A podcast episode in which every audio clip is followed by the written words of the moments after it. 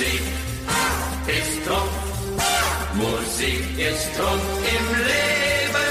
Sie wird es immer geben, solange der Globus sich noch dreht, solange unsere Welt besteht.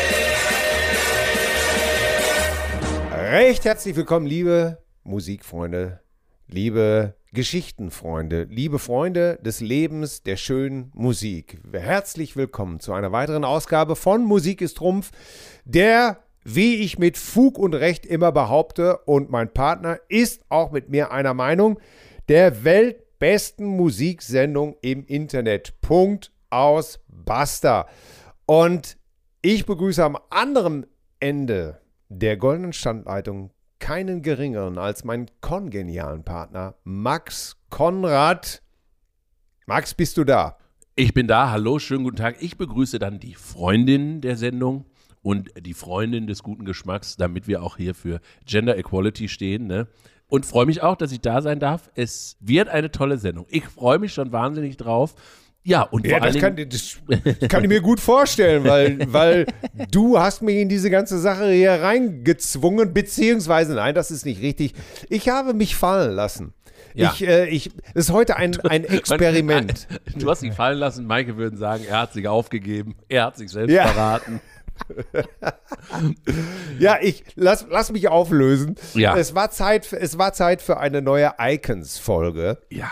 Und du machtest den Vorschlag, komm, dann lass uns doch eine Folge über Elton John machen, Icons. Ja. Dann habe ich natürlich gesagt, ja, aber Moment mal, Ikonen, was hat Elton John damit zu tun? Und Ja. ja, ja, ja, ich weiß, das ist natürlich ein, ein mieser Witz gewesen, weil, nein, ich möchte nicht darüber streiten. Äh, Es ist ganz klar, dass Elton John eine Ikone ist. Punkt. Ganz Ja. klar, 300 Millionen, über 300 Millionen Platten verkauft. Aber ich bin nicht der größte Elton John-Freund. So viel darf ich gleich verraten. Ja. Aber das ist das Schöne an Musik ist Trumpf. Ähm, es geht hier eben halt nicht immer nur um Musikgeschmack, sondern, lieber Max, es geht, da sind wir uns ja Gott sei Dank einig, es geht um Geschichten. Ja. Es geht darum, was Musik in einem auslöst. Es geht darum, was hat man für Erinnerungen an den Künstler oder an den Song. Und da muss ich sagen, finde ich trotzdem genug Titel von Elton John, die mir gut gefallen und zu denen ich auch eine Geschichte habe. Ja. Und darum kann das, ja, sicherlich kann das sein, dass ich heute vielleicht mal ab und zu kritisch sein werde. Aber das ändert nichts daran, dass Elton John eine Ikone ist und ein hervorragender Musiker. Und völlig zu Recht hat er deswegen eine Icon-Sendung bei Musik ist Drum verdient. Und es geht eben halt nicht immer um persönlichen Geschmack. Du wirst dich garantiert auch irgendwann mal mit Bob Dylan oder den Beatles hier auseinandersetzen müssen bei irgendeiner Icons-Folge. Von daher, ich finde es gut. Ich habe mich die letzten Tage intensiv mit Elton beschäftigt und habe meine Songs oder die guten Seiten an ihm wiederentdeckt, die ich eigentlich immer schon mochte.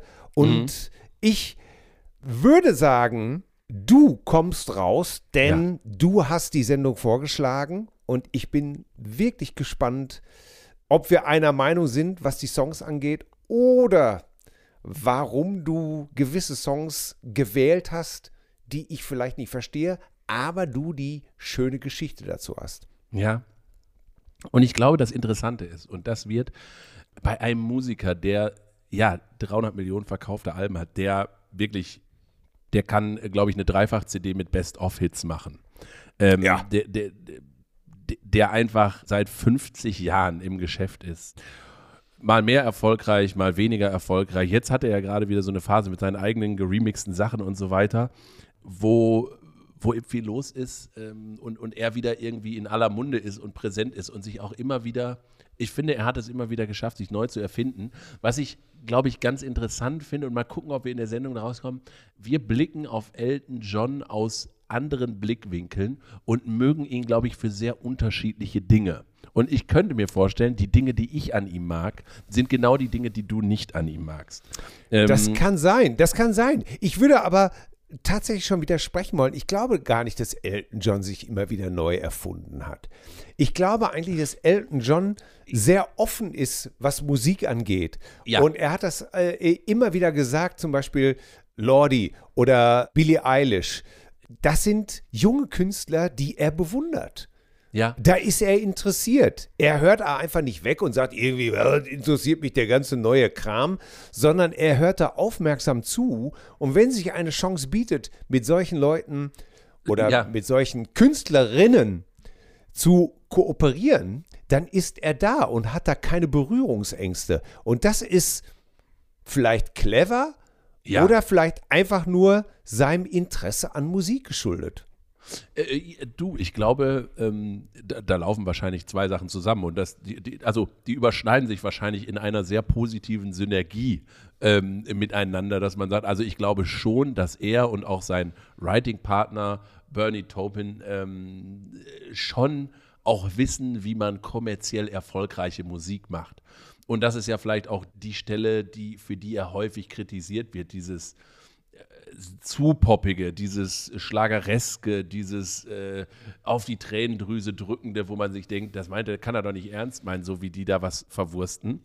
Und auf der anderen Seite habe ich in der Dokumentation jetzt im Vorfeld der Sendung auch über ihn gesehen, das, äh, das hat irgendwie eine Journalistin berichtet, dass er die, ich glaube, die ist von 2018, 2019, die Doku, dass, man, dass sie gesagt haben, dass er immer noch montags ist irgendwie Platten-Release-Day, dass er montags immer noch hergeht und sich alles neue Zeug halt besorgt und dann reinhört.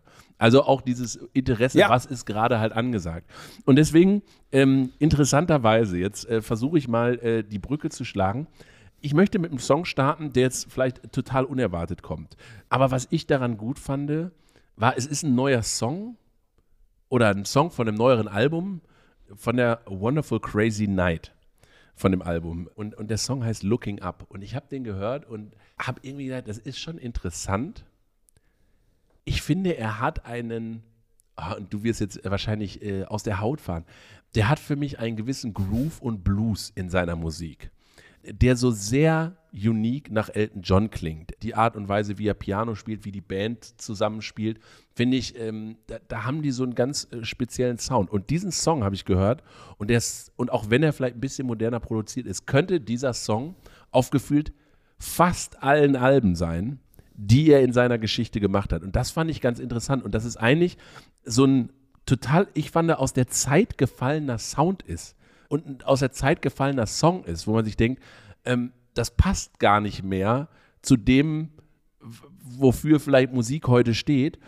Und habe trotzdem gedacht, aber der Song nimmt mich sofort mit und ist ein, ist ein cooler Song, der so für Elton John steht. Und ich würde sagen, wir hören einfach mal direkt rein vom Album Wonderful Crazy Night. Der Song heißt Looking Up.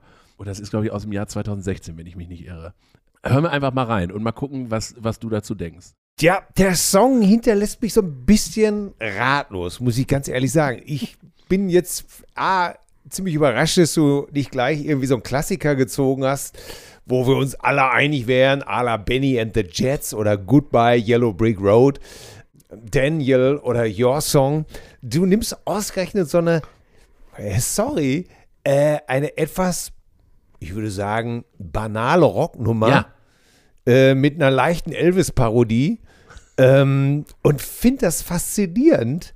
Ähm, die Nummer ist okay, aber äh, ja, die Nummer ist okay. Aber da Na- würde ich jetzt zum das Beispiel. Ist, das ist 0, also das wird niemals irgendwie Und da- äh, da sind wir den- wieder in, fast- in, in die Annalen eingehen und steht dann da irgendwie mit den Candle in the Winds und dem ganzen und, und Rocket Man und Ich- so weiter. Natürlich nicht. ja, aber, aber warum fasziniert dich die Nummer so? Das würde mich mal interessieren. Genau aus, das ich, genau aus dem Grund, dass ich gedacht habe, so, dieser Song, wenn der jetzt auf einem, wenn der jetzt auf einem ersten Album, auf dem zweiten Album gewesen wäre, dann hätte ich ja gesagt, ja klar, passt dir voll rein. Super, geiler Song. Das ist so richtig schön der, der, der Elton Sound der 70er.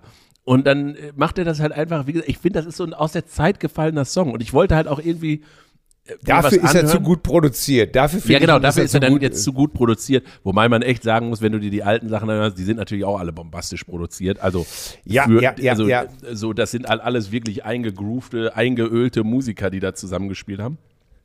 Und ich mag halt einfach dieses, diese Piano-Line und das ist so ein, das ist ein Song, wo du sagen musst, ey, da schalte ich nicht ab. Und den würdest du im Radio hören und würdest wahrscheinlich, äh, ich würde ein bisschen lauter drehen und würde sagen, ja, guck mal, der nimmt mich mit, der macht gute Laune. Und ähm, ja, und, und trotzdem finde ich, ist er wirklich so, er passt überhaupt nicht hier hin. Und, äh, und ich wollte halt aber auch eben so ein bisschen schauen, was macht denn heute ein Elton John noch so an eigenen Sachen, außer jetzt diese, wie gesagt, Remixe und solche Sachen, sondern äh, was produziert der denn noch an Musik? Besteht er den Test der Zeit noch? Also ist das immer noch gut? Und natürlich kämpfst du ja dann, wenn du so eine lange Karriere hast, kämpfst du ja irgendwann gegen deine größten Hits. Und wir haben da ja schon mal drüber gesprochen, ne? dass dann Ja. irgendwann so ein Billy Joel oder so dann sagt so, ja, sorry Leute, ähm, ihr kriegt hier mein Best-of, ich mache nichts mehr Neues, weil es ja auch bescheuert ist, dass du irgendwann sagst, okay, ich habe jetzt hier 40 Platin-Songs, die die ganze Welt kennt. Natürlich will keiner auf dem, keiner will irgendwie diesen Song Looking Up hören. Niemand. Und trotz, Außer dir. Außer mir, weil, ich, weil ich halt immer finde, dann fängst du an, so Künstler zu reduzieren. Weißt du, das ist ja bei, bei vielen Künstlern so. Das ist bei den, also die Rolling Stones sind am Ende nur noch dieser Kussmund mit der rausgestreckten Zunge. Die Beatles sind nur noch dieses One-Album äh, mit diesen Andy Warhol-Bildern von sich. Weißt du, dann ist das so, die werden dann alle nur noch so reduziert auf so, was funktioniert halt medial und wie können wir jetzt nochmal die siebte Compilation von den gleichen Songs verkaufen und jetzt die geremasterte Version von irgendwann. Und ich finde, das ist dann so, ich finde das manchmal schon Hohn gegenüber diesen Künstlern. Naja, es ist eben halt immer die Frage, was hat ein Künstler tatsächlich noch zu sagen? Ist eine Platte wie ähm, Looking Up, ist es einfach nur, ist es Spaß, dass er sich denkt, ach, das ist eine schöne Rocknummer, die hau ich jetzt einfach mal raus. Ja, Äh, ich, äh, Braucht das die Welt, braucht das die Welt nicht? Ich finde es einfach erstmal gut, dass dir das gefällt. Und äh, darum haben wir es ja auch gespielt. Ich konter jetzt gleich mal Ja, mach mal. und sag dir, Alter, das gibt's doch gar nicht. Wenn schon Elton John und Rock'n'Roll, dann muss es für mich der nächste Song sein. Und zwar Saturday Nights Alright Yes. for Fighting von seinem legendären Doppelalbum Goodbye Yellow Brick Road. Äh, Oktober 73 rausgekommen und ja, ich würde mal sagen, definitiv wahrscheinlich das, das Kronjuwel der Elton John Alben. Definitiv mit, mit Hits wie Benny and the Jets, äh, Goodbye Yellow Brick Road, Candle in the Wind, ähm, Funeral for a Friend, Love Lies Bleeding. Ähm, ich denke mal schon, hab, das äh, ist. Ich, ich habe in dem Podcast, äh, den kann ich nur empfehlen. Da gibt es auch eine tolle Folge zu ein paar Elton John Songs von, ich glaube, 100 Songs Musiklegenden oder so. 100 Mal Musiklegenden von Markus Dresen. Das ist ein toller Podcast. Kann man mal reinhören. Der bespricht immer so Songs. Und ähm, er hat gesagt, oder hat er auch aus der Doku zitiert, das Goodbye Yellow Brick Road war sozusagen das zweite Debüt von Elton John. Ja, kann man, ja, ja. So. Gut. Ich meine, ich fand, ich fand schon auf Don't Shoot, I'm Only the Piano Player waren ein paar gute Nummern drauf. Ja. Ich hatte eine Kassette, ich habe die schon hier oft zitiert, aber ich habe sie aber auch zig Jahre gehört. Irgendein Catel-Sampler, Catles Pop Explosion maybe oder Dynamite, aber ich glaube, es war Pop Explosion und da war Crocodile Rock drauf und die Mhm. Nummer fand ich eigentlich gut bis zu dem Zeitpunkt, wo es immer ist la la la la la. Ey, das, ey, der, die Stelle hat mich schon als Kind richtig wütend gemacht. Mhm. Ja, echt wirklich wütend gemacht, weil, Ja. ich, weil ich dachte, ey, der Song ist doch geil. Was soll denn jetzt dieses affige la la la la la la? ey, und das ist mein Problem mit Elton John. La la la la la la. Und äh, ja, aber ich will zurückkommen zu Saturday Nights Alright for Fighting. Ähm, die Nummer fand ich immer geil, Ja. weil da ist A, so eine Stelle nicht drin und der Song ist mir nochmal, ich hatte den eh schon auf dem Schirm, aber dann gab es ja damals die, die Serie Alf. ja. Alf und ich werde es nie vergessen. Alf hatte ja auch immer so musikalische Momente. Einmal, Ja. wo er in eine Gurke Old Time Rock'n'Roll gesungen Ja. hat von Bob Seger. mit, mit den sensationell. Und der andere sensationelle Musikmoment bei Alf war, wie er Willi als Elton John verkleidet hat. In, so einem, in so einem Glitzeranzug mit so Brille ja. und ihm dann beigebracht hat, los, sing doch mal. Und dann, und dann siehst du Willi an so einem Keyboard und er sagt so, Saturday, Saturday, Saturday, Saturday. Ja, nicht schlecht. Und ey, da habe ich mich so weggeschrien. Und, Man muss wirklich ähm, sagen, also zu gewissen Phasen ähm, sahen Willie Tanner und Elton John sich auch gar nicht so unähnlich. Ja, äh, schockierend, äh, wirklich schockierend. Und, äh, und da, da habe ich den Song nochmal damals schon wieder rausgekramt und habe gedacht, ah, die Nummer höre ich mir jetzt nochmal an. Seitdem kann ich natürlich die Nummer nicht hören, ohne an diese Stelle in Alf zu denken. Und ähm, naja. Soll ich dir sagen, äh, wann ich das erste Mal den Song gehört habe? Nee, sag mal. Äh, ich, ich, ich hatte ja mal erzählt, so in den jungen Jahren, das zweite Album von Nickelback. The Long Road auf dem Roadrunner Records Plattenlabel rausgekommen, so ein relativ hartes Album, hatte als Bonustrack Saturday Nights Alright drauf. Und dann gehen die da richtig mit Volldampf nach vorne und ich habe die ganze Zeit gedacht, das wäre ein Song von halt Nickelback. Weil das klang halt dieses und dann legen die da richtig los und Chad Kröger röhrt da richtig in, in das Mikro rein, bis ich ja. dann auf einmal äh, festgestellt habe, oh, das ist ein Song von Elton John. Und ich dachte so, hä, wie kann das denn sein? Warum ist das ein Song von Elton John? Das passt ja wieder irgendwie gar nicht zu ihm. Ja, ja, ich meine, es gibt Kritiker, die behaupten, es, es wäre so eine Art Stones-Parodie, gemischt mit ein bisschen Little Richard Piano. Mhm. Und ich finde beides, ich finde beides eigentlich ganz interessant und sogar, da ist ein Körnchen dran.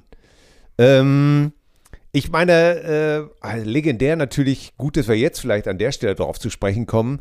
Ich glaube, es war bei einem Auftritt der Stones irgendwann auf der 75er Nordamerika-Tour irgendwo in Texas, wo Im Jahr 75 John, oder als sie alle 75 waren.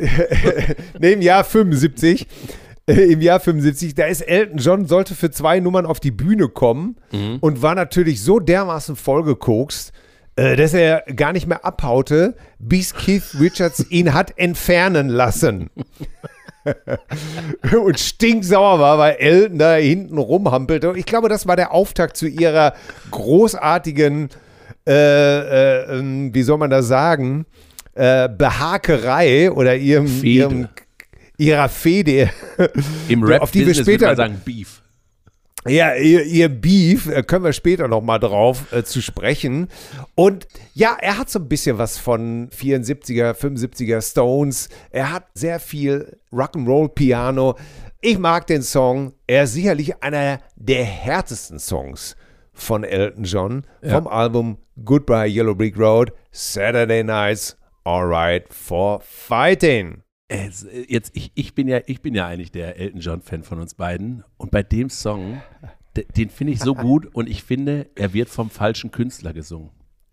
weißt du, was ich, also der Song, der passt in eine richtig gute Rockband, die dann halt richtig Rock verstehen, wo der Sänger ein bisschen aggressiver ist, wo die Gitarren und die Drums ein bisschen aggressiver sind. Stell dir den Song oh, ey, mal irgendwie aber gespielt. Die Songs, ja, aber Max, jetzt mal ganz im Ernst, die Gitarren sind schon sehr fuzzy, sehr, sehr verzerrt und die ja, Drums aber so knallen schon, knallen schon ordentlich. Ja, aber das aber ist... Aber stell dir den Song mal gespielt von irgendwie The Who vor. Dafür ist er dann wieder meiner Ansicht nach zu verzerrt und niemals hätte Keith Moon so straight gespielt.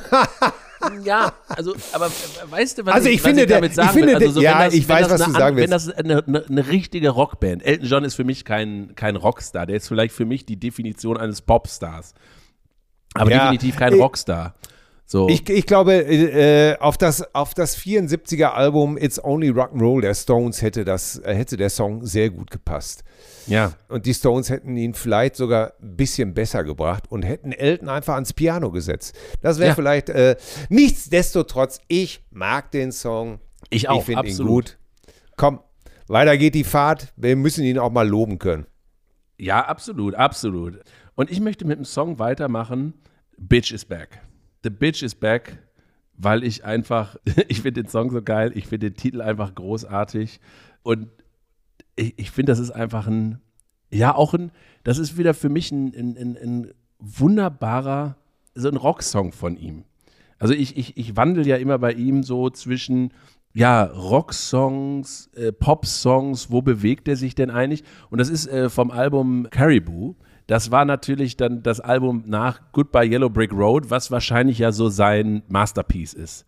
So, und dann finde ich einfach großartig, dass er halt mit einem Nachfolgealbum kommt und der Eröffnungssong ist The Bitch is Back. Und gleichzeitig war ja auch Yellow, also Goodbye Yellow Brick Road, war ja auch sozusagen so, so die Neuerfindung von Elton John, wo Elton John ja immer mehr zu so einer Art Kunstfigur wurde, wo man äh, gesagt hat, okay, jetzt werden hier die diamantbesetzten Brillen getragen, die Glitzer-Outfits und das ist ja, also und so wirklich komplett over the top. Wo er, wo er glaube ich, genau das getan hat, zu sagen, so, äh, jetzt ist irgendwie vorbei. Also ich, ich, Elton John ist halt jetzt irgendwie was anderes als, als ich wo Person und Image auf einmal so äh, ganz auseinander klaffen. Und dann war das halt so das erste Album nach dieser, ja, ich will nicht sagen Lossprechung oder Freisprechung. Und, und da finde ich einfach ein ich mag das einfach dann so. ich, ich, ich finde, das ist einfach ein geiles Statement, wenn man so von sich behauptet, yo, the bitch is back. So, I'm back mit neuem Zeug. Und das gefällt mir einfach an, an dem Song so gut. Mir gefällt die Attitüde des Songs extrem gut. Und ja, mehr kann ich auch eigentlich zu dem Song nicht sagen. Und deswegen mag ich den einfach. Das ist ein Song, den ich, den ich wirklich gerne höre. Und that's it. Mehr kann ich dazu nicht sagen. Das reicht, wenn du mich fragst, völlig. Und deswegen gibt es hier jetzt für The Bitch Elton John, das würde ihm wahrscheinlich gefallen. Wahrscheinlich, vielleicht ist es auch tatsächlich er selber, der sich, ich meine, die Engländer haben nun mal einen großartigen Humor. Ich, äh, aber das erzähle ich vielleicht nach dem Song. Ja, The Bitch bitte. is Back, Elton John. Ja, The Bitch is Back, auch so ein typischer 70er Rocker. Schönes Saxophon-Solo, muss ich wirklich sagen. Ich, ich, ich mag den Song, ruft ganz gut. Aber auch jetzt nicht so äh, schon wieder keiner von den ganz, ganz großen, edlen Dingern. Nee, ähm, die, ich, wir, wir bauen ich, ich glaube, ich, wir bauen das langsam auf. Und ich komme auf jeden Fall jetzt mit einem ganz großen Ding um die Ecke. Ja. Und zwar komme ich um die Ecke mit dem Song Philadelphia Freedom. Und Philadelphia Freedom ist, na, wie soll man sagen, in zweierlei Hinsicht ein, ein gewidmeter Song. Und zwar einmal sicherlich an den Philly Sound, der in den Mitte der 70er Jahre sehr vorherrschend war. Viele Geigen, Strings und sowas alles gemischt ein bisschen mit Disco. Und das war eben halt so ein, so ein richtiges Ding. Und es ist natürlich eine Hommage von Elton John an Billie Jean King. Und Billie Jean King war eine amerikanische Tennisspielerin, mhm die viel gemacht hat. Sie war schon immer für die Gleichberechtigung von Mann und Frau im Profisport, hat versucht durchzusetzen, dass beide gleich bezahlt werden. Also, sie war wirklich ein Anwalt von Gender Equality lang, lang, lang bevor das heutzutage immer noch Thema ist. Und da kannst du sehen, wie weit der Weg ist für ja die Frauen gewesen. Ne? Und sie ist berühmt geworden 1973 hat sie gegen einen Mann Tennis gespielt, der sie, also der gesagt hat, ja, Frauen, ey, Tennisser, die, die putze ich doch alle weg. Äh, so ungefähr sagte der damals 55 Jahre alte Bobby Riggs, ehemaliger Weltklasse-Spieler. Ja, und dann hat sie ihn sozusagen mal eben vom Platz geputzt. Und sie hatte dann hinterher auch noch ihr Outing als erste homosexuelle Sportlerin. Und ja, eine Legende, Billie Jean King. Und Elton John war fasziniert von ihr. Ich glaube, sie waren auch befreundet. Und er hat ihr diesen Song gewidmet, Philadelphia Freedom. Und das ist, glaube ich, von seinem Album Captain Fantastic oh Gott, kriege ich das jetzt auch noch, wie heißt das nochmal ganz, äh, das Album in komplett Captain Fantastic and his Brown Dirt Band. Ist das richtig? Nein, Captain Fantastic and the Brown Dirt Cowboy. And the Brown Dirt Cowboy. Mein Gott, manchmal schmeißt selbst ich was durcheinander.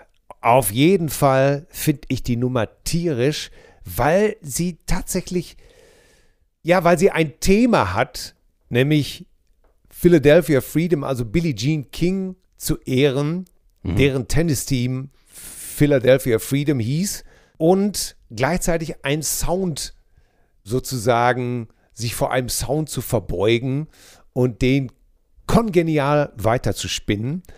Und äh, da ist Elton John meiner Ansicht nach auch immer ganz gut gewesen. Ja. So was Sachen aufzugreifen, die in der Luft liegen und sie in seinem Style weiter zu pinnen. Großartiger Song, Philadelphia Freedom, Elton John. Ja, da war ich jetzt ganz äh, überrascht, dass der Song von dir kommt, weil das ist ja am Anfang schon sehr verspielt und schon so, hat ja sowas Cineastisches schon fast, also so Artifizielles, irgendwie so pompös und äh, da war ich jetzt überrascht mit Flöten und so Gedöns ja, drin. Aber ich mochte schon immer den Philly Sound und ich war auch zum Beispiel immer großer Fan von Barry White. Ja, Barry okay, White, ja. äh, You're the First, You're My Last, My Everything. Ah, ich weiß es auch nicht. Äh, solche Nummern mache ich einfach. Das groovt gut. Ja, manchmal finde ich Geigen eben halt, ja, es müssen eben halt schon gute Künstler sein. Und ich denke mal, Barry White und Elton John, das ist eben der Unterschied. Manchmal ist Disco gewöhnlich und manchmal ist Disco oder Philly Sound auch richtig geil, weil es die richtigen Leute machen. Punkt. Ja. Und äh, weißt du, als ich den Song gehört habe und dann genau so diesen, wo ich dann gedacht habe, jetzt macht er da so, also genau, es klingt dann halt auch so Barry White-mäßig und so. Wo ja, ja, hab, klar. Es ist auch interessant, vor allem mit so diesem Hintergrund, und das würde mich zumindest mal interessieren, dass er sich so sehr viel für Musik, mit der er sich so beschäftigt und auch immer so vielleicht zu regelmäßigen Zeitpunkten auch immer so aktuelle Themen mit aufgenommen hat, dass er ja auch so ein bisschen wie so ein Musikreporter ist. Sozusagen, also er, er, und auch so klingt wie andere Leute. Das, meinst du, der hat das so mit so einem Augenzwinkern auch teilweise gemacht, um zu sagen, so, hey, ich, ich, ich setze so meine, meine Points, um auch zu zeigen, so, hey, ich, ich zolle Respekt und bin da vielleicht in der Hinsicht vielleicht auch an, an manchen Stellen uneitel, wie ich meine Musik gestalte. Weil er ja primär, und das kann man ja auch drauf zu sprechen kommen, ja Musiker ist und weniger, also wirklich rein Instrumentalmusiker, denn wir können ja gleich auf seinen kongenialen Partner zu sprechen kommen, der ja die Hälfte der oder des Erfolges der Band oder des Projektes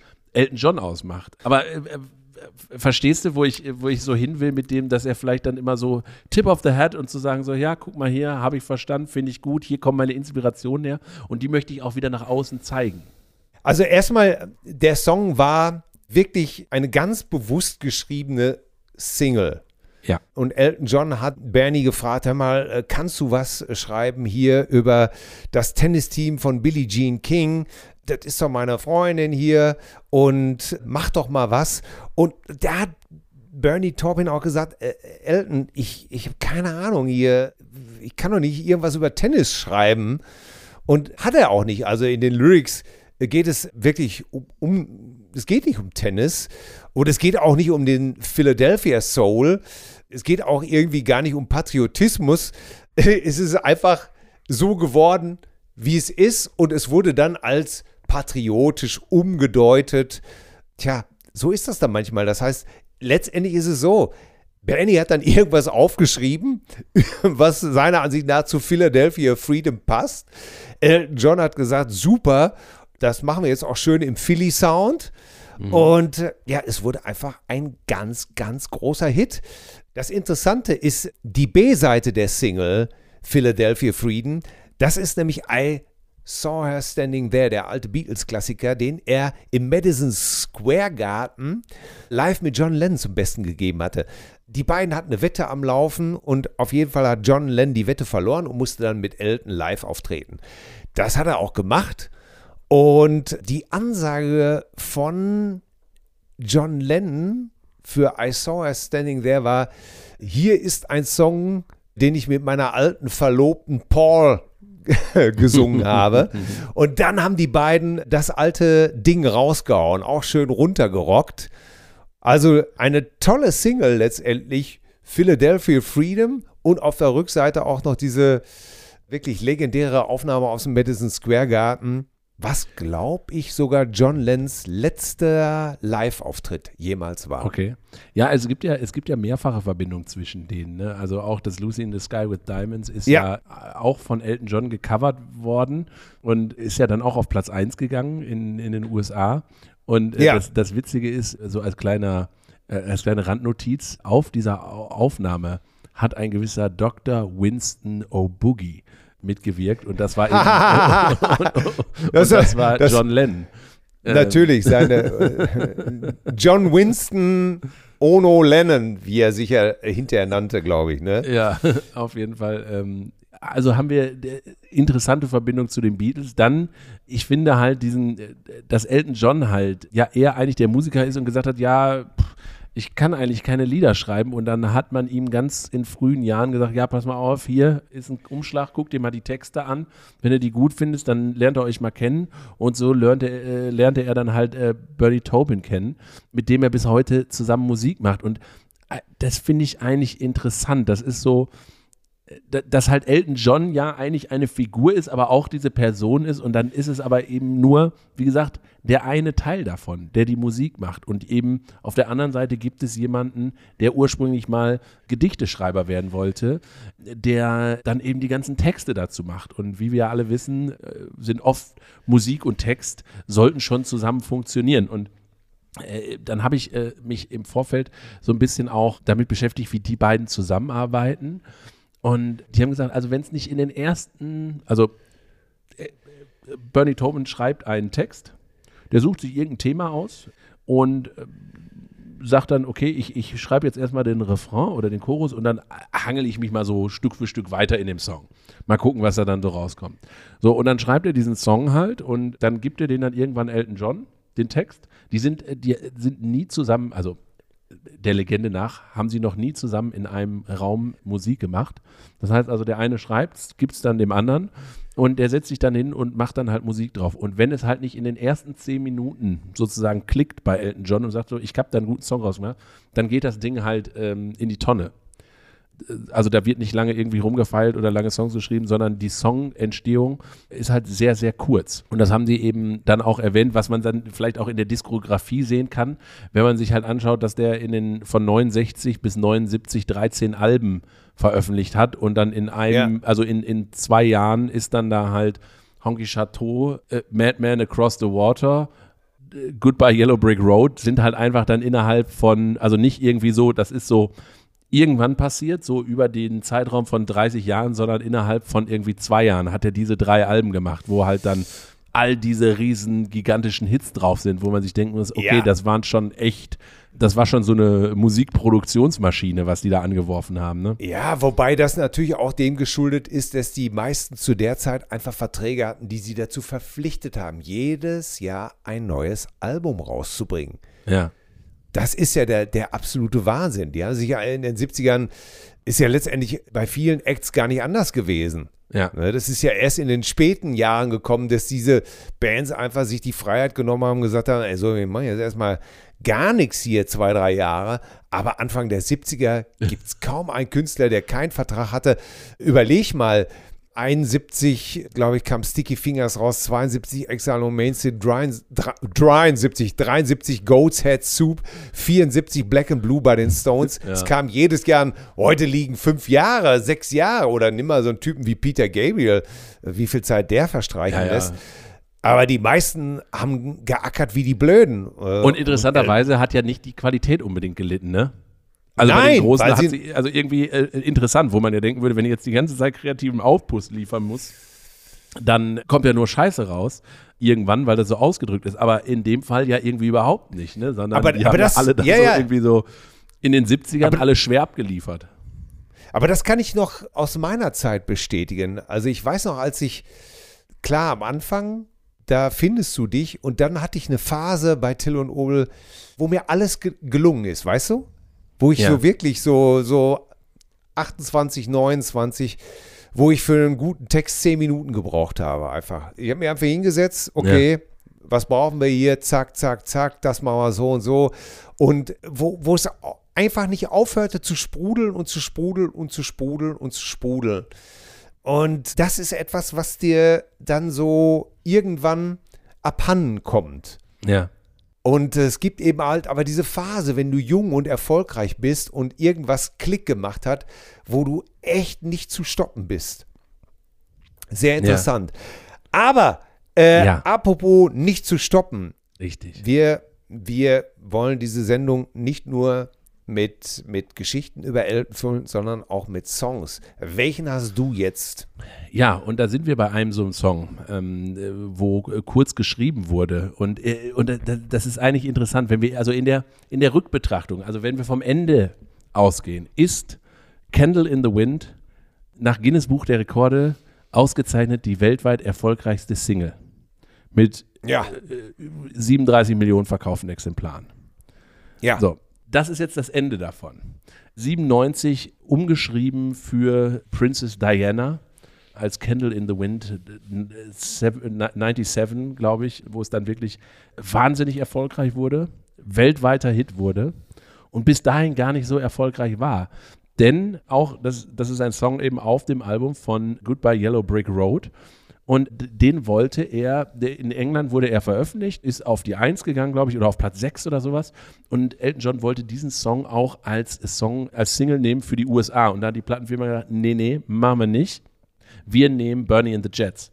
Und ist damit dann sehr erfolgreich gewesen und war, glaube ich, Nummer eins in den RB-Radiostationen, wo er auch irgendwie gerne hin wollte. Ja, und deswegen ist dann eben der Song Candle in the Wind ähm, überhaupt gar nicht veröffentlicht worden und hatte dann auch, war dann eben nur einer der Songs, der auf dem Album Goodbye Yellow Brick Road ist und halt nicht so dieser, dieser Gassenhauer.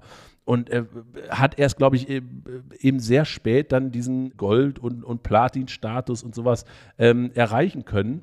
Ähm, erst viele Jahre nachdem dieser Song veröffentlicht wurde. Und heute ist das wahrscheinlich vielleicht der bekannteste Song von ihm in der breiten Masse. Ne, bei 37 Millionen verkauften Platten muss es wohl so sein. Und äh, dann ist es eben so, da geht es ja dann in der, in der Originalversion, ähm, wird ja dann über äh, Norma Jean gesungen, also Marilyn Monroe und äh, wie sie halt als, als Kerze im Wind äh, dort steht und der Wind des Erfolges äh, sozusagen oder die, der, der, wie heißt es denn sozusagen, der, der Öffentlichkeit sozusagen ihre, ihre Kerze hat ausgepustet, äh, das Feuer, und sie daran eben äh, zugrunde gegangen ist. Und ich habe das auch lange gedacht, dass es eben, weil, weil eben Elton John oder Bernie Taupin halt große äh, Marilyn Monroe-Fans sind. Aber auch das äh, stimmt nicht, sondern in einem Interview hat Bernie Taupin gesagt, nee, es, das war halt so eine, eine Figur, die man nehmen wollte, um zu sagen, hey, wie schnell so dieser wie, wie dich der Erfolg zugrunde richten kann und wie, wie traurig das ist, dass junge Künstler so sterben. Und er hat dann auch gesagt, der Song hätte genauso gut über James Dean gehen können oder über Jim Morrison oder eben Kurt Cobain, wenn man das heute sehen will, und über all die ganzen jungen Musikerinnen und Musiker oder Künstlerinnen im Allgemeinen, die ja zu früh gestorben sind, weil sie halt unter diesem Druck der Öffentlichkeit, unter, unter diesem medialen Rubel halt ja, so leicht zerbrochen sind und dann halt, hat er so ein nettes Bild aufgemacht und dann zu so einem Dorian Gray-Bild werden. Weißt du, weil, weil das natürlich dann, wir kennen ja Marilyn Monroe alle nicht alt, wir kennen Jim Morrison alle nicht alt, wir kennen diese ganzen Künstler ja nur in diesem konservierten Zustand dieser jungen Jahre. Und, ja, ähm, von ikonischen Fotos sozusagen. Genau, genau. Und, und haben ja, also auch da wieder ist es ja so runtergebrochen und manche sagen halt auch, es war vielleicht auch so ein kleiner Fingerzeig an seinen Freund und Co-Writer Elton John, der halt zu der Zeit auch gut unterwegs war, was sozusagen die, die Drogentheke anging und eben gesagt hat, das ist halt gerade diese fragilen Seelen der Künstler können halt schnell da, darunter ausgepustet werden, ohne dass sie halt wirklich aufflammen. Und das fand ich nochmal ganz interessant, als ich das ge gehört habe, wo man eben gesagt hatte, ich brauchte eigentlich nur eine, eine Analogie für dieses und dann ist es halt eben Marilyn Monroe geworden und wie gesagt, und dann der ganz große Erfolg kam dann eben nachher, als man dieses Lied für Princess Diana geschrieben hat. Und, und, und jetzt kommen wir zu dem Punkt, ich liebe diesen Song, weil er so, weil er so melancholisch ist, weil er so, so schnulzig auch ist. Und das, das mag ich so an Elton John. Und ich glaube, wenn man sich darauf einlässt, in diese Schnulzigkeit und in diese Tränendrüsendrückerei, dann äh, kann man sich wirklich toll mit den Worten und der Musik dieser beiden Talente äh, ja treiben lassen und äh, deswegen mag ich den Song äh, sehr gerne und ich möchte dann aber auch die Originalversion spielen, weil die mir einfach auch von der Komposition her und vom Arrangement sehr sehr gut gefällt. Deswegen kommt jetzt vom Album Goodbye Yellow Brick Road Elton John mit Candle in the Wind. Oh Gott, ich dachte, das hört nie auf. Komm, ganz im Ernst, weißt du, wie ich den Song kennengelernt habe? Nee. Und das wird dich jetzt wahrscheinlich verblüffen. Ich weiß gar nicht, ob du das weißt. Aber mein Bruder kam 79, Ende 79 mit einer Platte nach Hause. Udo Lindenberg und das Panikorchester Der Detektiv Rock Revue 2. Und da war ich ganz fasziniert. Da waren nämlich so amerikanische Rocksongs drauf, Ja. wie zum Beispiel New York State of Mind, was eigentlich von Billy Joel ist. Und Lindenberg hat die alle eingedeutscht. Mit Horst Königstein zum Teil. Und da war Desperado von den Eagles drauf. Oder Living for the City von Stevie Wonder. Es reicht gerade noch soeben zum Überleben. Baltimore von Randy Newman. Und es war Goodbye Norma Jean drauf. Und das war natürlich seine, also Udos Version von Candle in the Wind auf Deutsch. Und ja, damals habe ich den Song gehört. Hier, erstmal wusste ich natürlich gar nicht, wer Norma Jean ist, bis ich mich dann damals beschäftigt habe. Aha, ach so, Norma Jean Baker. Das ist, glaube ich, ähm, Richtig. der richtige Name von Marilyn Monroe. Und dann bin ich in die ganze Thematik reingerutscht und ich habe sozusagen erst die deutsche Coverversion von Udo Lindenberg gehört, äh, bevor ich das Original gehört habe. Da, äh, witzig. Also eh, mir war es überhaupt nicht bekannt, äh, dass äh, Ja. Udo Lindenberg eine Version dieses Songs überhaupt hat. Aber die werde ich mir Ja. auf jeden Fall nach der Sendung direkt mal reinziehen. Ja, könnt ihr ja machen. Das Album der Detektiv Rock Revue 2 ist auch eigentlich gar nicht so schlecht, muss ich jetzt wirklich sagen. Auch im Nachhinein ist natürlich witzig, dass, naja, ich habe das Album nicht verdrängt oder so. Ich Das klar. Meine Lieblingsnummer von dem Album war Ich stehe ja so auf Disco. Das war so eine, so eine Disco-Parodie von Udo Lindenberg damals. Ich stehe, ich stehe ja so auf Disco, uh, von Rammelsloh bis San Francisco. Das fand ich echt total witzig damals. Und, aber, wie gesagt, die Platte kann man heute, vielleicht muss ich sie mir auch nochmal anhören und dann bei der nächsten Sendung nochmal sagen, wie ich es gefunden habe. Ja. Aber jetzt wieder zurück zu Elton John Ja. ne, der zumindest sein Einverständnis für diese Coverversion gegeben hat. Ich möchte jetzt einen Song spielen und zwar war ich damals schwer verliebt und die Dame, in die ich verliebt war, ja. die hatte das Album Too Low for Zero von Elton John. Ja. Und sie spielte es permanent. Und ich war relativ, hm, wie soll man sagen, unbegeistert, um es mal vorsichtig zu formulieren, ähm, weil Elton auch damals nicht unbedingt auf meinem Speiseplan stand. Und ähm, ein Song jedoch gefiel mir ganz gut von der Platte und das war I'm Still Standing. Den mochte ich wirklich, wirklich, wirklich gerne und den höre ich auch heute noch sehr gerne. Und ja, lustig ist so, diese Nummer I'm Still Standing bei dem Videodreh zu der Nummer ist Elton John wohl offensichtlich die Idee oder ja, was heißt die Idee, aber äh, bei dem Videodreh war er offensichtlich so bekokst. und zwar randvoll. Also, da hatte er sich schon mal wieder halb Peru durch die Nase gezogen und hat wohl sein Hotelzimmer komplett zerlegt. Nur er konnte sich nicht mehr daran erinnern. und das war dann wohl für ihn auch, wo ihm so langsam dämmerte, dass er vielleicht mal mit der Kokserei ein bisschen zurückfahren sollte. Ich glaube, es hat dann noch ein bisschen was gedauert, bis er tatsächlich vom Koks losgekommen ist. Aber die Geschichte fand ich relativ interessant. Er hat ja ich meine, er hat ja nie einen Hehl daraus gemacht, was er da wirklich alles angestellt hat, in seiner Biografie sehr schön zu lesen. Und er hat, wie sich das für einen guten Engländer gehört, auch genug Humor, sich selber auf die Schippe zu nehmen. Ich erzähle immer wieder gerne die Geschichte. Er wurde mal gefragt, was wohl denn so wirklich das bescheuertste Rockstar-Verhalten von ihm gewesen wäre. Und da hat er gesagt, ja, er wäre mal morgens wach geworden, hätte aus dem Fenster geguckt, es hätte geregnet und da hätte er seinen Privatsekretär angerufen, hätte gesagt, er sollte draußen bitte den Regen abstellen. Ne? Natürlich. Ja, mein- voll, du, voll wie- gekokst bis unter, voll gekokst bis unter die Dachhütte, den ganzen Abend gesoffen und dann macht man natürlich solche dämlichen Anrufe. Ich sag mal so, meine, El meine Eltern haben immer gesagt, Fragen kostet ja nichts. Ja, ja, ich meine, ich meine, ich kann ihn sogar ein bisschen verstehen, wenn man nun wirklich gewohnt ist, dass einem der Arsch nachgetragen wird, äh, man alles haben kann, was das gute Geld kaufen kann, dann kommt man natürlich vielleicht auch die Idee, den Privatsekretär anzurufen, zu sagen, mal, ähm, mach, stell mal den Regen ab. Ich wollte mal eben, ich wollte mal eben kurz zum Brötchen holen gehen. Aber nichtsdestotrotz, I'm Still Standing ist einfach ein guter Song. Guter Rocker.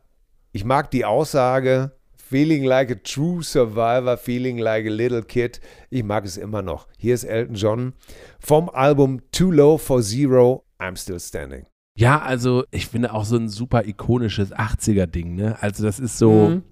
der darf halt in keiner 80s-Playliste fehlen.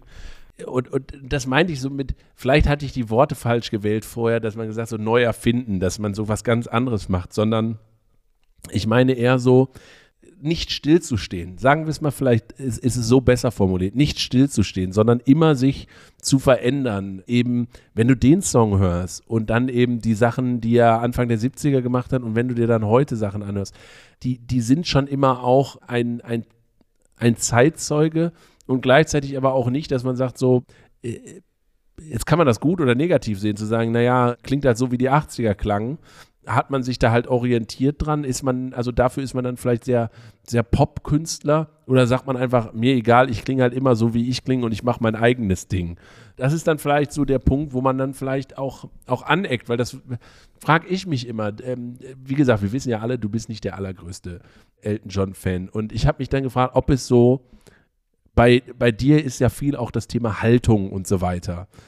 Und ob es bei dir so ein Ding ist, dass, dass er so dir zu wenig Haltung hat und zu wenig Nee, nee, an nee, nee. eigener Also- Persönlichkeit hat oder also so Nee, als nee, in, gar in, der, in der Musik, ne? nicht als Person, sondern in der Musik. Ach, das weiß ich gar nicht. Ähm, es ist einfach, also erstmal muss man ja Folgendes nochmal sagen. Äh, Ich glaube, Elton John ist, a- ich glaube, so viel, ich kenne kaum einen Künstler, der so viel wohltätige Sachen tut, Ja. der so viel von seinem Vermögen spendet und so viel Gutes bewirkt hat. Der hat schon ganz klar eine Haltung und, und der tut einfach unheimlich viel. Musikalisch, ich, äh, ich raste einfach aus, wenn ich so einen Song wie Nikita höre oder äh, Me and You Rendezvous down at the club of the street at the end of the in the club down the end of the street. Das habe ich vorgestern noch im Radio gehört. Ich bin ausgerastet. Das ist, das könnte von den Flippers sein. Äh, wirklich, das, das ist einfach so mies, so. Oh, Nikita, you will never know. Ey, da, das macht mich wahnsinnig. Und er hat einfach so viele von diesen Songs, wo ich wirklich denke, Alter, das ist so mies. Und ich kenne wirklich kaum eine andere ikonische Band oder einen anderen ikonischen oder eine andere ikonische Künstlerin, der wirklich so viel Schrott zwischen den ganzen Perlen hat. Ja. Das, aber das ist meine Meinung. Das ist, Ja, ich, das ich ist, kann schon verstehen, ich möchte was bitte, du meinst. Da ist viel, also muss ich auch sagen, es ist viel Verschnitt drin, wo man sich denkt so, pff, ja, und dann fragt man sich ja dann an der Stelle, hat, also hat, also ist es dann, also dann fragt man sich, ist es jetzt Zufall, dass er sowas wie Rocket Man oder Tiny Dancer oder Your Song kreiert hat? Also ich, Oder ich also man, kann, man er, hört, hört, kann er nicht den Unterschied hören, sage ich mal, zwischen so einem Nikita und Rocketman? Weißt du, also ist, klingt das für Oder den, klingt Ja, das ja, für den weiß. gleich? Weißt du, klingt das für den gleich und sagt, ja, beides geile Songs, müssen aufs Album. Ich glaube, so ist es. Ich glaube, es ist ihm egal, er macht das einfach. Und ich glaube schon, dass er die Sachen auch gut findet. Aber das ist mir eine, zu eine grobe Körnung einfach. Ich will gar nicht drum reden. Auch die Stones haben wirklich hanebüchene Sachen veröffentlicht. Ja, also ich glaube, da muss jeder wirklich, also das Ding, Aber- jeder, der aber mir bei- sagt, der bei seinen eigenen Lieblingsbands nachschaut, wird feststellen, Ja, ja, ja. Es, ist, es ist meistens mehr Schlechtes als Gutes dabei. Und Oder sagen wir mal so, Verschnitt. Es ist mit der CD natürlich immer noch schlimmer geworden. ne? Früher hattest du acht Songs für ein Album. Dann haben sie einfach rausgefunden, super, wir können noch weitere acht, das ist gut für die GEMA, da kriegen wir noch mehr ausgezahlt. Also wurde das, was früher gar nicht erst veröffentlicht wurde, wurde natürlich einfach mit auf die CD gepackt. Ja, heute, heute werden selbst die Sessions noch mit aufs Album Ja. gepackt. Das ist natürlich, aber wie gesagt, bei Elton John ist mir die Körnung dann doch zu groß. Da ist Ja. dann wirklich in meinen Augen so viel Schlagerschrott dabei, so viel Flippers-Musik, dass ich dann fassungslos äh, dastehe und denke, ey Junge, du hast doch Benny and the Jets gemacht. Du hast doch, du hast doch Rocketman gemacht. Du hast doch, das, gibt's doch nicht, ey. Das, das musst du doch.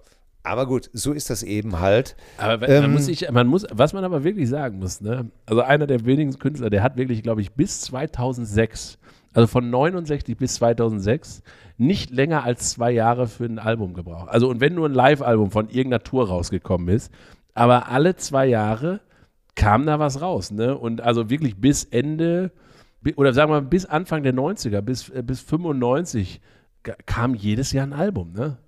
Also da, da, da, da fragst, also und wollte ich gerade sagen, irgendwann zollst du ja auch Tribut, ne? Also dann ist auch irgendwann, holt dich ja vielleicht Äh. deine, dein Lebensstil holt dich dann ja vielleicht auch ein und dann ist halt vielleicht auch irgendwann echt nur noch so ein bisschen Garbage dabei, ne?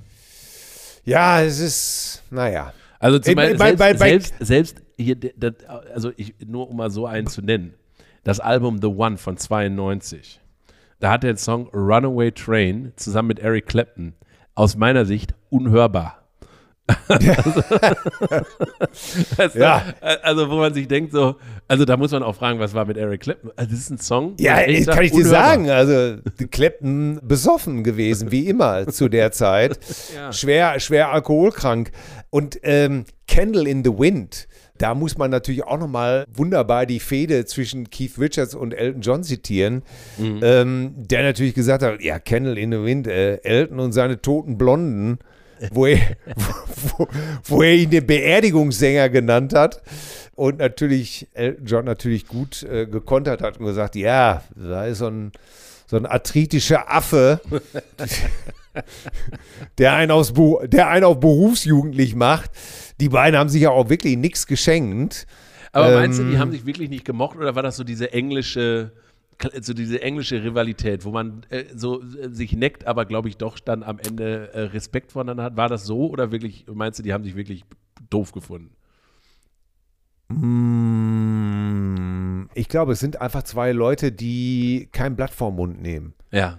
Dementsprechend haben sie sich einfach gegenseitig beleidigt. Ob das zum Teil Show-Effekt ist oder nicht. Ich meine, die beiden sind Showman genug, Ja. um zu wissen, was einen nach vorne bringt, was Publicity bringt. Keine, keine Frage. Keine Ja. Frage.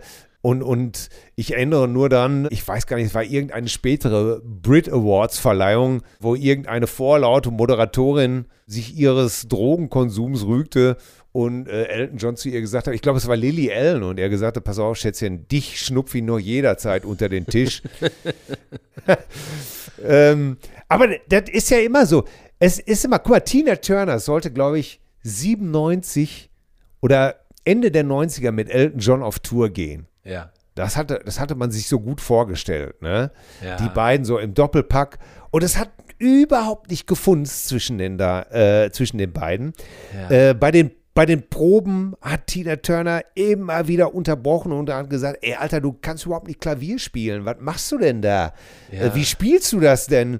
Und überhaupt, wie siehst du überhaupt aus? Immer dieses Versace. Du siehst fett in dem Zeug aus, ne? Und sie hat ihn wirklich nur runtergeputzt, bis Elton John zu ihr gesagt hat, pass mal auf, erzähl mir nicht, wie ich Klavier zu spielen habe. Ich erzähle dir auch nicht, wie du zu singen hast. Ja. Und man sich dann entschieden hat, äh, man, Man geht dann es. doch besser getränkt, getrennte Wege. Ge- Getränkte Wege ist auch gut. Ja. Man, man geht getrennte Wege. Weil hier doch zu viel ätzende Säure Ja. sozusagen Ja, das was auf dem Papier vielleicht gut Tischtuch- aussieht, ne? ja, ja, genau. Und, aber das ist es eben halt. Vielleicht ist es einfach so, dass es bei manchen Leuten eben halt nicht funzt. Ne? Und darum findet Ja. der eine Elton John gut und der nächste sagt, ey, Alter, kann doch wohl nicht dein Ernst sein. Ich frage mich, wann du jetzt wirklich mal mit einem ikonischen, also doch hast du ja schon Candle in the Wind, Bitch is Back, oh, Looking Up, aber hast du denn jetzt vielleicht doch noch einen ikonischen Song oder hast du wieder so ein, so ein Abseits aller Best of Juwelen? Hast du doch noch eine Juwele im oder ein Juwel im Morast entdeckt? Also, ich, ich würde gerne einen Song spielen und es ist wirklich, äh, ich muss sagen, ich bin wieder abseits des Erwarteten. Weil ich, ich, ich will sagen, also, ich ich hatte auch überlegt, nehme ich Joss Song, aber das ist so alles, das kennen wir ja alles schon und irgendwie. Mir ist es dann auch, mir wird es dann auch zu fad und langweilig, wenn wir, also, wenn wir jetzt einfach Ja. immer wieder die Songs rausholen, die wir alle ja schon hunderttausend Mal gehört haben. Und ich finde, bei, bei so einer Ikonensendung, und das haben wir, glaube ich, auch bei Jeff Beck ganz gut hinbekommen, zu sagen, Ja, wir, wir, sind, wir sind keine Jeff Beck-Experten und wir sind jetzt auch nicht die, äh, schreiben auch nicht die 27. Biografie von Elton John und haben unser ganzes Leben diesem Mann gewidmet, sondern wir versuchen ja unseren Zugang zu zeigen und versuchen trotzdem irgendwie einen Abriss über diesen Künstler zu geben und gleichzeitig äh, zu sagen, wie stehen wir zu dem und äh, das immer mit dem Respekt und der Wertschätzung zu machen. Und ich habe deswegen gesagt, ich, ich, ich verzichte halt auf, äh, auf ein paar von diesen Songs, äh, diese ganz großen Dinger und äh, bringe einen Song mit, den ich gehört habe auf einem, da habe ich Elton John gehört, auf einem, bei einem anderen Künstler. Und zwar bei, und witzigerweise, das ist jetzt die Verbindung zwischen der Icons-Folge Jeff Beck und der Icons-Folge Elton John. Denn sie tauchen beide auf dem Album von Ozzy Osbourne auf. ja. Und ich habe diesen Song gehört und es ist ein Song zusammen Elton John und Ozzy Osbourne, wo man sich am Anfang vielleicht denkt, irgendwie passt das gar nicht zusammen und dann guckt man ja so ein bisschen weiter und denkt sich, irgendwie passt es so auf eine ganz komische Art und Weise passen die beiden aus meiner Sicht wunderbar herrlich zusammen.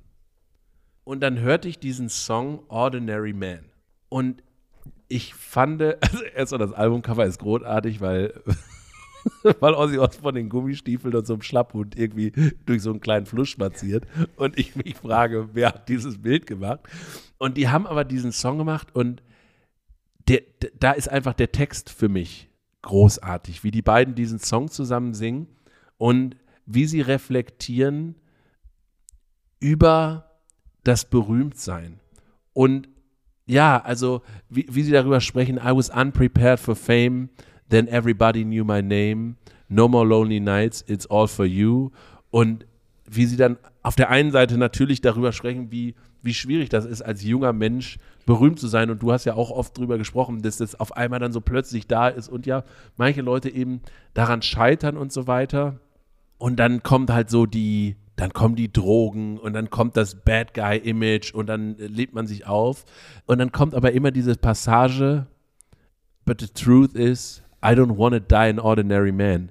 Und, und, und, das ist die, und das ist die Stelle, obwohl ich nicht auf der Bühne stehe, ist das die Stelle, die mit mir wahnsinnig resoniert. Weil wenn es einen Satz gibt, der für mich nicht wahrer sein könnte und nachdem ich lebe, ist, ist es genau das, ich möchte nicht als Ordinary Man sterben.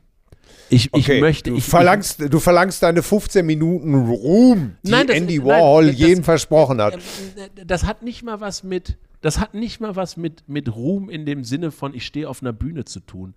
Das heißt, ich, also sich unsterblich machen kann man ja auf viele Art und Weise. Und wenn es nur am Ende ähm, das ist, dass Leute also ich kann ja auf mein Leben zurückblicken irgendwann mal und sagen, also zum, zum jetzigen Zeitpunkt und sagen, guck mal, was habe ich alles gemacht? Ich habe einen hab einen Podcast gemacht mit einem guten Freund, ich habe einen Podcast gemacht mit, mit einem anderen guten Freund, mit dir, Till, und wir hatten Gäste, wo ich mir hätte nie von träumen lassen, dass ich irgendwann mal mit denen vielleicht einen Podcast mache. Also warum Ja. ich mit, mit Leuten wie, wie einem Michael Mittermeier oder einem Atze Schröder oder sonst was eine eigene Firma zu gründen und all diese Dinge, wo man eben sagt, wo man auch eben Dinge gemacht hat, die man selber für sich für, für sinnvoll hält, wo man sagt, wo, wo immer auch ein bisschen dabei ist, hey, da entsteht auch irgendwie eine interessante Geschichte raus. Also wenn irgendeiner mal sich entscheiden sollte, eine Biografie zu schreiben über mich, dass man dem auch sagt, ich habe dir genügend Material gegeben, dass du da eine geile Story daraus machen kannst. Ob es dann machst oder nicht, ist deine Sache, aber ich habe dir zumindest genügend dagelassen. Und, Ich ähm, verstehe das als Auftrag hier. Und, und, das, und das, kann, das kann arrogant und vermessen klingen, aber ich sage, ich habe nur ein Leben und da will ich das Maximale raus machen. Ich habe hier vielleicht nur 70, 80 Jahre auf dieser Erde und die will ich nicht einfach nur hier so als Bewohner nehmen, sondern die möchte ich wirklich zu einem Feuerwerk machen für mich. Und, Ja, und, und, das ist ja äh, auch- und das verstehen viele vielleicht nicht und, und oft, wie- aber wie gesagt, dieser Satz hat mich so, ja, so, so einfach, der, der packt mich einfach. Und, und deswegen Ja. äh, ist dieser Song halt, ja, einfach, er beschreibt das Leben irgendwie, das ist die Blaupause für jeden Rockstar. Ja, many times I lost control.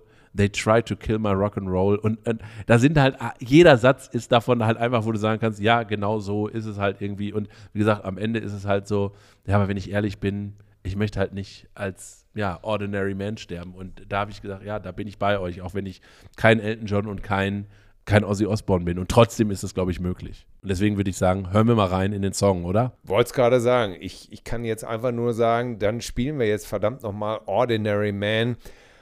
Ozzy Osbourne featuring Elton John. Ja, toller Text. Ähm, ich finde die Nummer auch gut. Komm, also ah, am Anfang dachte ich erst, okay, was soll das? Aber hinterher hat es mich einfach auch mitgenommen, muss ich ganz ehrlich sagen. Und ich bin auch jetzt wirklich nicht der größte Ozzy Osbourne-Fan. Ja. Aber das ist eine tolle Nummer, Punkt. Und ich kann dich sehr gut verstehen. Ich habe das hier ja auch bestimmt schon mal erzählt. Ich habe damals mit 15 Jahren zu meiner Mutter gesagt, als sie so verzweifelt war, was soll aus dir werden? Und habe ich ihr gesagt, ich werde eines Tages auf der Bühne der Westfalenhalle stehen und die Leute werden mir zujubeln. Und du wirst schon sehen. Und ich habe das wahrgemacht, Max. Also Ja. ich kann dich total gut verstehen.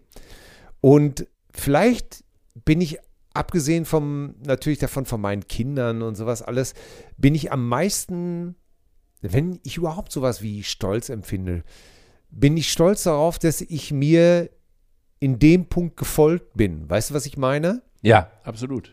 Ich soll zwar nicht mehr so oft sagen, weißt du, was ich meine, aber ähm, Hier weiß ich, was du diesem- meinst. in diesem Fall muss ich sagen, ich habe das geträumt, ich wollte das und ich habe alles dafür getan, dass es dazu kommt. Mhm. Ob es mehr hätte sein können oder auch nicht oder was, keine Ahnung, spielt alles keine Rolle. Ich habe es gemacht und gerade jetzt, wenn ich mit dir darüber nachdenke oder so darüber philosophiere angesichts dieses Songs, bin ich eigentlich gerade schon fast ergriffen ist das falsche Wort. Ich bin auch jetzt nicht selbst besoffen, aber ich registriere gerade für mich, dass ich was getan habe für mich. Ja. Ich bin meiner Agenda gefolgt und äh, vielleicht ist das ein guter Tipp an alle unsere jungen Zuhörer oder auch älteren ZuhörerInnen. Vielleicht muss man manchmal einfach seinen Visionen nachgehen, irgendwas bewegen und nicht einfach sagen, was soll ich schon machen, was kann ich schon tun. Follow your dreams. Ja, absolut. Also absolut. Niemals aufgeben.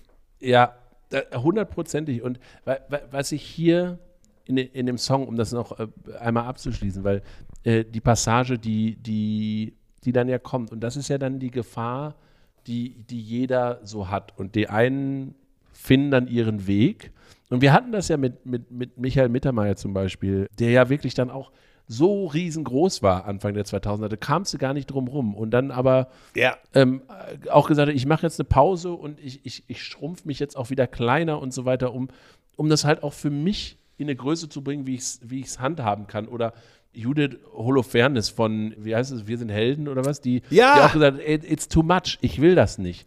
Und, äh, Ja. die, und, und hier sagt er ja eben, wenn ich, äh, also I don't want to say goodbye und dann, when I do, you'll be alright. After all, I did it all for you. Just remember, Ja. I'm still here for you. Und das ist ja Ich- dieser, diese, die, das, die, die Ansprache des Publikums zu sagen, alles, was ich hier mache, das mache ich nur für euch. Und ich glaube, das ist eine ganz große Gefahr, wo dann Leute abdriften, die dann so vom Ruhm gefressen werden, weil sie dann irgendwann abliefern müssen, weil sie denken, ich mache das doch alles für euch und ich zerreiß mich hier und ich, und ich mache doch hier den, den Clown für euch sozusagen. Ja.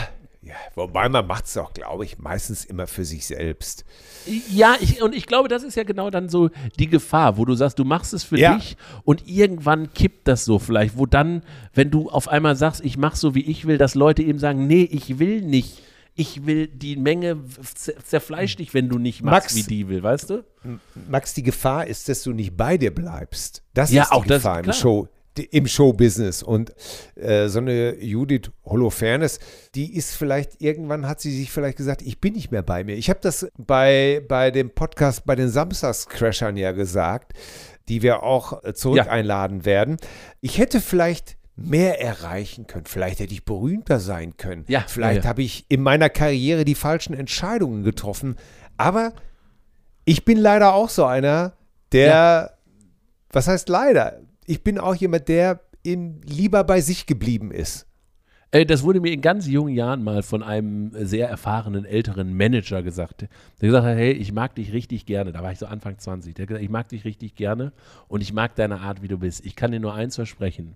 Wenn du vorhast, so zu bleiben, wie du bist, dann wird für dich irgendwann eine Decke in so einer Unternehmenswelt eingezogen sein, weil du, so wie du bist, nicht dahin kommst, wo du vielleicht hin möchtest, nach ganz, ganz oben, weil dafür muss man dann, dafür darf man Ja. dann nicht so ein Straight Shooter sein. Dafür darf man dann Ja. nicht, da, da muss man dann auf einmal dann Dinge anders machen. Und äh, das war, das war sehr gut und ich habe äh, und ich habe das sehr wertgeschätzt, dass mir dieser Mensch der hat gesagt, und ich sag dir eins, ich finde dich so gut, wie du bist. Der hat das nicht Ja. in so einer Form gesagt, so, du musst dich hier alles ändern, damit du da hinkommst, wo du hin willst. Also so dieses, dieses Marilyn Monroe-Ding, so wir stylen dich jetzt so lange Ja. um, bis du dann da hinpasst, wo wir dich hinhaben wollen, sondern der gesagt hat, hey, ähm, das sage ich dir nur aus Erfahrung, weil ich hab's, für mich war es auch so. Und man findet immer dann seinen Weg. Aber wenn man dann weiß, okay, so wie ich bin, finde ich mich gut, das ist dann, glaube ich, ganz wichtig. Und das heißt dann in manchen Stellen eben, es ist nicht der leichteste Weg oder man kommt vielleicht nicht dann, was man sich mal ausgemalt hat, dahin, wo man hinkommt. Aber da muss man sich auch bewusst sein, warum komme ich nicht dahin? Und bin ich bereit, dann vielleicht das zu machen, wo ich dann mal die Vorstellung hatte, wo ich hin wollte? Oder äh, gehe ich auch in eine andere Richtung ein? Ne? Also dann auch nicht seinen Träumen zu folgen, aber sich selbst dabei auch nicht aus den Augen zu verlieren. Ja, sehr viel in diesem Song drin. Aber das, und deswegen, wie gesagt, das, deswegen, ich kann, ich kann so viel mit diesem Lied anfangen. Ähm, Das ist ja, gut. und da, und da, äh, also, ja, und da sprechen dann irgendwie Ozzy Osbourne und Elton John zu mir. Das ist gut. Das, äh, solange sie dir nicht den Kopf abbeißen oder, Ah, ja. oder dich zu anderen dummen Sachen überreden, kann mir das nur recht sein. Ich möchte praktisch den Laden abschließen. Ja, hast du denn noch irgendwie so einen Hit mal für uns jetzt oder so? Ich habe ja, definitiv. ich habe definitiv und ich, ich mag den Song sehr. Ich möchte zum Abschluss von Elton John, ich, ich wollte natürlich auch, habe ich gedacht, mache ich noch was von seinem Session Work, aber ich habe hier ja schon mal bei Musik ist Trumpf He Ain't Heavy, He's My Brother von den Hollies gespielt Ja. wo Elton John als Session Piano Player gespielt hat. Und deswegen habe ich einfach nochmal einen Song genommen, den ich wirklich wunder, wunderbar finde, wunderschön finde sogar. Und wo ich wirklich sage, Leute, das ist mal, wie kann, naja, ich fange nicht jetzt nicht schon wieder von vorne an. Tiny Dancer. Ja. Tiny Dancer ist für mich ein wunderbarer Song. Er ist von dem Album Madman Across the Water. Das war das vierte Studioalbum, was 71 rauskam. Und Madman Across the Water, der Titelsong, ist auch schon eigentlich wirklich ein toller Song. Aber Tiny Dancer, ey, Tiny Dancer, ja, das ist ein ganz, ganz toller Song. Und ich glaube, er ist in, der wird, glaube ich, auf Platz 47, wenn ich recht ist. Ich habe hier die Liste Rolling Stones 500 Greatest Songs of All Time von 2021 und da ist Tiny Dancer auf Platz 47. Das ist nicht gerade die schlechteste Platzierung angesichts der großartigen Songs, wenn man also auf Platz 47, da bist du ja nun wirklich ganz, ganz vorne. Ja. Und ja, was soll man dazu sagen? Tiny Dancer. Ja. Allein schon die Strings, also wie, wie die Streicher arrangiert sind, es war kein geringerer als Paul Buckmaster, der die Strings arrangiert hat.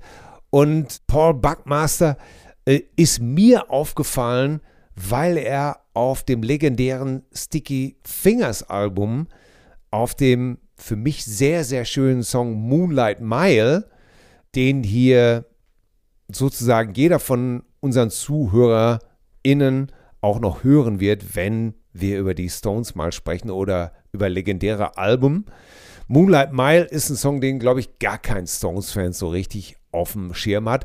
Auf jeden Fall hat da Paul Buckmaster auch schon wunderbare Strings arrangiert, unter anderem auch äh, auf David Bowies Space Oddity und eben halt immer wieder für Elton John auch auf Tiny Dancer.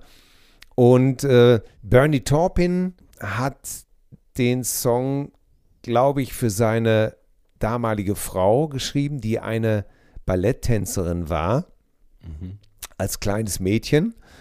Und ja, manchmal ist man out of words für einen Song.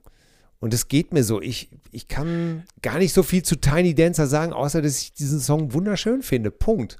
Ja, und, und er hat diesen äh, Vibe, wo Elton John dann selber auch gesagt hat, er wollte diesen California-Vibe. Und ich glaube auch, das ist wieder so ein Song, der hat dann, glaube ich, erst den richtig, richtig großen Erfolg durch den Film Almost Famous dann bekommen, ne? wo er, glaube ich, Titelsong Ja. war. Also auch das wieder so, der dann so in der zweiten Luft erst so richtig groß geworden ist. Und ich, ich, ich Bob Dylan hat mal Elton John zu dem Song befragt und ich sage einfach mal nur, was Elton John dazu gesagt hat. Ein Lied wie dieses zu schreiben, also und das ist die deutsche Übersetzung dazu, ein Lied wie dieses zu schreiben, ist echt ein bisschen wie sich einen runterholen. Man möchte einen guten Höhepunkt haben, man möchte aber nicht, dass es so schnell vorbei ist. Also und, und ich finde es schön, wie Elton John, also auch da wieder mit so einem, mit so einer gewissen Ja. Art britischem Humor halt den Song Tiny Dancer, der ja so, so schön ist, halt vergleicht mit Having a Wank. Und, ähm, ja, so viel dazu. Ja, guck mal, und auch im, im Wandel der Zeiten, im, im Jahr 2010, war der Song nochmal äh, auch gelistet in den 500 besten Songs aller Zeiten vom Rolling Stone. Und da haben sie ihn auch 397 gesteckt.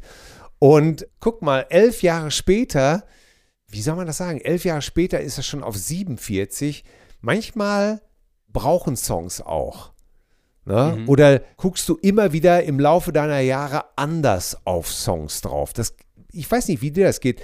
Manchmal geht mir das so. Mr. Tambourine Man zum Beispiel ist ein Song, mein Gott, ich, ich fand die Birds-Version nicht gut. Ich, ich fand den Song eigentlich überhaupt gar nicht gut. Den hast du an jeder Ecke gehört. Und irgendwann, vor ein paar Jahren, habe ich mir mal Bring It, It All Back Home von Dylan in Mono gekauft, die CD. Und habe das nach all den Jahren das erste Mal ganz bewusst wieder Hey Mr. Tambourine Man von Bob Dylan gehört und war zu Tränen gerührt, weil ich dachte, mein Gott, was für ein schöner Song. Was für ein toller Song. Und warum fand ich den denn all die Jahre lang doof oder nicht so gut? Habe ich überhaupt gar nicht verstanden. Tja, musste wohl offensichtlich erst reifen. Und Tiny Dancer ist vielleicht auch so ein Song, der im Laufe der Jahre einfach schwerer wird. Mhm. Wo man einfach mit der Zeit dann nochmal sich umdreht oder den Song nochmal hört und denkt, ey, Donnerwetter, ist mir gar nicht klar geworden. Und so ging es mir ein bisschen auch im, im Zuge der Vorbereitung auf diese Sendung. Ja, klar kannte ich Tiny Dancer und mochte ich auch, aber jetzt kann ich wirklich sagen, was für ein wunderschöner Song. Das hätte ich, glaube ich, vor zehn Jahren noch nicht gesungen. Hätte ich gesagt, ja, ist gut, ne? Und jetzt ja. sage ich einfach Tiny Dancer, wunderbarer das Song. Das ist auf jeden Fall ein Song, je häufiger man den hört, desto mehr öffnet sich dieser Song einem und desto mehr merkt man auf einmal, wie der sich so wunderbar aufbaut. Wie gesagt, es endet halt in diesem Refrain. Ja, der verkörpert sowas, was dann so immer mehr Tragweite auch entwickelt. Das finde ich bei dem Song ist es auch so, weil ich, ich, ich habe auch den das erste Mal gehört und dachte, ja, ganz guter Song. Und äh, wie du schon sagst, der, der gewinnt an, an Gravitas sozusagen über die Zeit. Ja. Das ist schon irgendwie ganz spannend. Ähm, auf jeden Fall wie das so in so einem Song passiert. Das ist sehr interessant, äh, wie du, wie du das so beobachtet hast, dass der irgendwie, ja, auch der Rolling Stone, warum rankt man den dann auf einmal höher? Also, wo, wo kommt das dann auf einmal her? Ja, total, total spannend. Und deswegen spielen wir jetzt mal Tiny Dancer, yes. ursprünglich vom sehr schönen Album Madman Across the Water. Hier ist Tiny Dancer von Elton John. Ja, einfach ein, ein Schön. wunderschöner Song. Ja, ein, ein schönes Piano und ich, ich kann, ich finde die besten Worte für die Karriere von Elton John und auch für Musik und warum wir Musik mögen, hat Elton John selber gefunden, als er gesagt hat, hey, this is rock and roll that made me happen.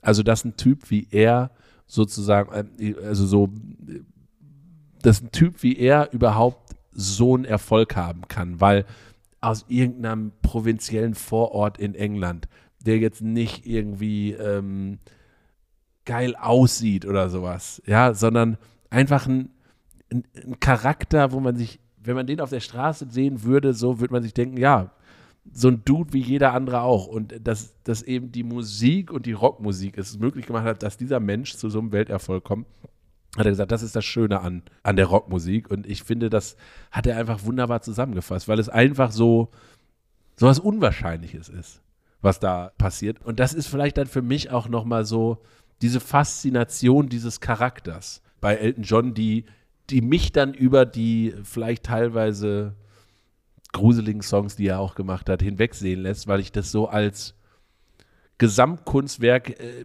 in so einer historischen Einordnung so, so, so wahnsinnig interessant finde. Und ich kann jedem nur empfehlen, auch mal, also auch wer, wer nicht großer Elton John-Fan ist, ich kann den Film Rocketman nur em, empfehlen, um so mal so einen Einblick zu kriegen in, in dieses Leben von diesem Mann. Natürlich irgendwie Hollywood überspitzt, Nichtsdestotrotz ähm, finde ich, ist das ein, ein, ein, spannender Einblick in so Eckpunkte seines Lebens und in vielleicht auch, ja, so ein Blick in eine, in eine Zeit, wo du als homosexueller Musiker, äh, weltberühmter Rockmusiker, das nicht offen ausleben konntest. Was, der hatte, glaube ich, auch mit vielen inneren Dämonen zu kämpfen. Und, und also wo man dann herkommt und wo man hingeht und wo man dann landet. Ja, äh, finde ich das einfach finde ich das wahnsinnig interessant an, an, an, so, einem Menschen. Also ganz klar, Atze hat mir verboten, jemals Rocketman zu gucken. hat er ganz klar gesagt, das darfst musst mir versprechen, dass du den Film niemals guckst, du wirst dich zu sehr aufregen. Ja, ähm, klar, das aber, ist halt, also das ist halt nicht der Klasse, also das ist halt nicht der klassische enge Jeans, alles, dicke Klöten, alles gut. Äh, Rockfilm, weißt du? So, ja, das, das, halt das will ich, Will ich ja auch nicht sehen. Ich habe auch nur einen Spaß gemacht. Übrigens, äh, wusstest du, dass dein Liebling John Frusciante äh, sehr häufig äh, Tiny Dancer performt? Ja. Also der liebt den Song auch. Und ich denke, das ist das Beste an Elton Johns Werk, dass es mittlerweile eben halt cool ist, Elton John zu covern.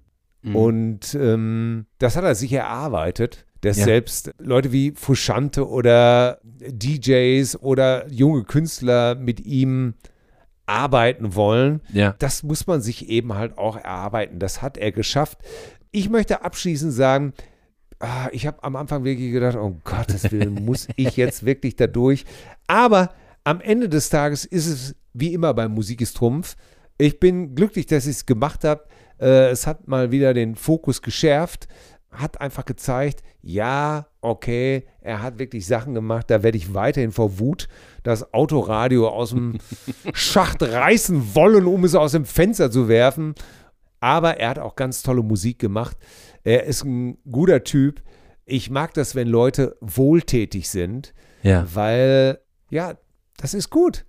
Ich kann nur sagen, alle, alle, Zurück, alle, zurückgeben alle ist immer wichtig. Ja, Ja. und alle Einnahmen von Candle in the Wind, die er gemacht hat, sind in diesen Princess Diana Trust gegangen. Und ich glaube, das sind Ja. irgendwie knapp über 60 Millionen, die einfach äh, die, Sein, die seine AIDS-Stiftung, äh, da hat er auch zig Millionen reingepumpt. ja, Also das ist einfach toll. Das ist einer, der, er hat auch, ach, ich glaube, ganz oft habe ich jetzt gelesen, dass er für irgendwelche Leute Operationen bezahlt hat und so weiter. Ich glaube, und sowas imponiert mir immer ganz groß, weil ja, ja, natürlich kommt es jetzt, ja, der, hat doch so viel Geld. Ja, Eben. Ich kenne auch so viele Leute, die sitzen auf ihrem Geld und machen nichts damit und wo es ganz klar heißt, äh, äh, haben kommt nicht von geben. Umso Ja. schöner ist es, wenn irgendeiner aus vollem Herzen geben kann. Also, Max, ich danke dir für diese Icons-Sendung. Habe Ja. mich bestens unterhalten gefühlt. Ich mich auch. Ähm, die Schlussworte gehören dir, mein Freund. Ach, Till, es hat mich gefreut, dass du gesagt hast, lass uns das machen. Ich, ich finde es immer gut, sich mit einem mit einem Künstler auseinanderzusetzen. Und wenn es nur dann am Ende dazu führt, dass man genauer weiß, was mag ich eigentlich an diesem Künstler und was mag ich nicht. Und vielleicht entdeckt man auch das eine oder andere, so wie ich, looking up. Und das macht einfach Spaß und deswegen macht diese Sendung auch Spaß. Und ich finde, Elton John ist ein Icon, hat es verdient. Ich freue mich schon auf die nächste Icon-Sendung. Die machen mir echt Spaß. Muss ich ganz ehrlich sagen. Da habe ich, da habe ich große Freude dran. Also lasst uns auch gerne wissen, welche Icons wir auch als nächstes besprechen sollen. Da stellen wir direkt eine Frage unten zu rein. Schreibt uns unter hallo at musikistrumpf.com. Schreibt uns auch gerne eine direkte Nachricht bei Instagram. Till Hoheneder oder Mr. Max Konrad. Freuen wir uns gerne drüber, wenn ihr uns da hinweist, wen wir als Icon nochmal behandeln sollen. Und auch, wie gesagt, Wünsche, Kritik, sowieso immer gerne. Wir lesen das alles. Es war mir ein großes Fest. Wollen wir zum Abschied noch einen Rauschmeißer spielen? Selbstverständlich. Komm. Du hast mir neulich einen Song geschenkt, dann schenke ich dir jetzt ein. Okay, dann nehmen wir jetzt einfach wirklich, komm, zum Abschied einen der bekanntesten Songs. Ich hätte ja genommen Can You Feel the Love Tonight? Da weiß ich, da äh, sträuben sich bei dir deine, deine Löwenmähne im Nacken auf. Deswegen, Ich hätte es, ich hätte es akzeptiert. ja, aber, aber nehmen wir was, wo wir sagen, es, äh, es ist ein toller Song über Astronauten und wir schließen einfach mit Rocket Man, weil auch das ist ein fantastisch schöner Song Ja. und ich, ich mag auch da den, die Geschichte hinter, wo es auf der einen Seite einfach um Astronauten geht, weil es ein hottes Topic in, in den 70ern war, gerade Mondlandung und so weiter. Aber dann auch eben das einsame Leben auf der Straße. Und da haben wir auch schon mal drüber ges- gesprochen, Road Songs. Hört euch auch gerne Ja. die Folge dazu an. Deswegen hören wir jetzt in Rocketman rein als Abschluss. Und ich sage, danke, lieber Till. Max, sehr, sehr gerne. Und Rocket Man ist ein toller Song. Elton John, Icons, Max, Konrad, Till Honeder, Musik ist Trumpf. Die weltbeste Sendung im Internet. Elton, hau rein.